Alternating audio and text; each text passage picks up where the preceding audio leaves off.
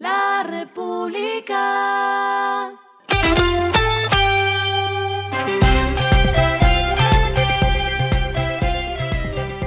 Al final de la jornada, esto es lo que debes saber sobre el comportamiento de los negocios, las finanzas y la economía.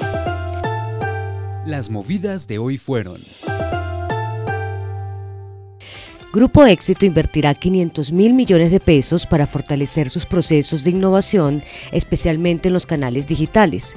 El presidente de este retail, Carlos Mario Giraldo, también dijo que prevén superar los 200 mil millones de pesos generados en el último día sin IVA, gracias a las experiencias que ofrece a sus clientes por medio de las diversas plataformas.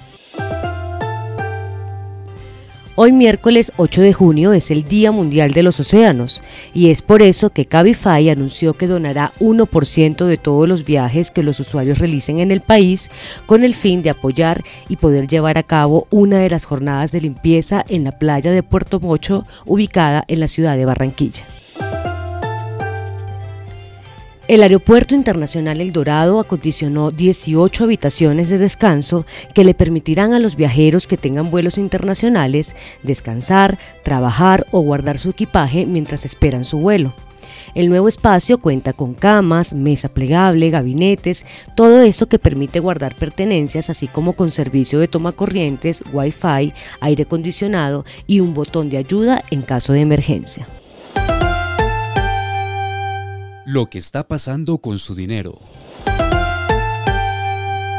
La superfinanciera certificó la tasa de usura en 30,6%, el nivel más alto de los últimos cuatro años, retornando las cifras que se registraban en 2018 antes de la pandemia.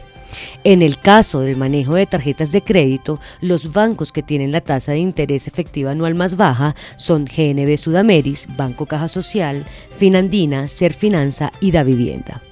Y las entidades que están más cerca de este tope son Scotia Bancolpatria, Ave Villas, BBVA e Itaú, con porcentajes que van entre 30,57 y 30,59%.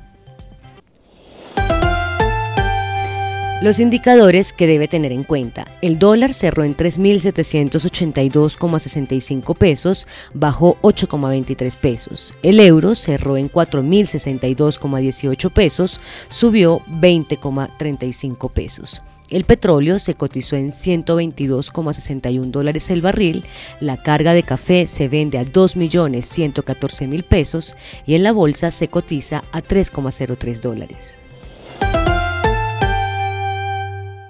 Lo clave en el día. Colombia sigue siendo la que más crece en la región ante los ojos de los organismos multilaterales. Ayer dijimos que el Banco Mundial había aumentado la proyección de crecimiento de 4,4% a 5,4% este año. Ahora el turno es de la Organización para la Cooperación y el Desarrollo Económico, OCDE, ente que aseguró que Colombia no crecerá 5,5% este año como lo había previsto en diciembre, sino que será 6,1%. Esto es 0,6 puntos porcentuales más. La OCDE destacó que en Colombia el consumo privado es el principal motor de la recuperación de la crisis por la pandemia que ha impulsado el empleo gradualmente. A esta hora en el mundo.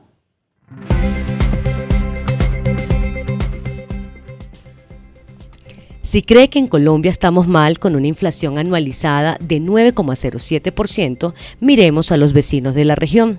Hoy se reveló el dato del índice de precios al consumidor de Chile y esa cifra es de 11,5%. Este comportamiento es debido al aumento de los costos de los alimentos y el transporte, desafiando la campaña de casi un año del Banco Central de aumentos agresivos de las tasas de interés.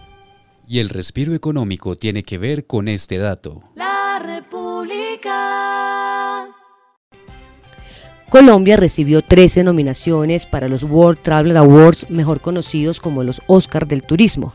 Entre las nominaciones, el país participa por los galardones en categorías como Destino Líder de Suramérica, Destino Líder de Naturaleza, Destino Líder de Aventura, Destino Líder de Gastronomía, Destino Líder de Cultura, entre otras categorías. Llama la atención que San José del Guaviare está nominado como Destino Turístico Emergente Líder de Suramérica. República. Pública.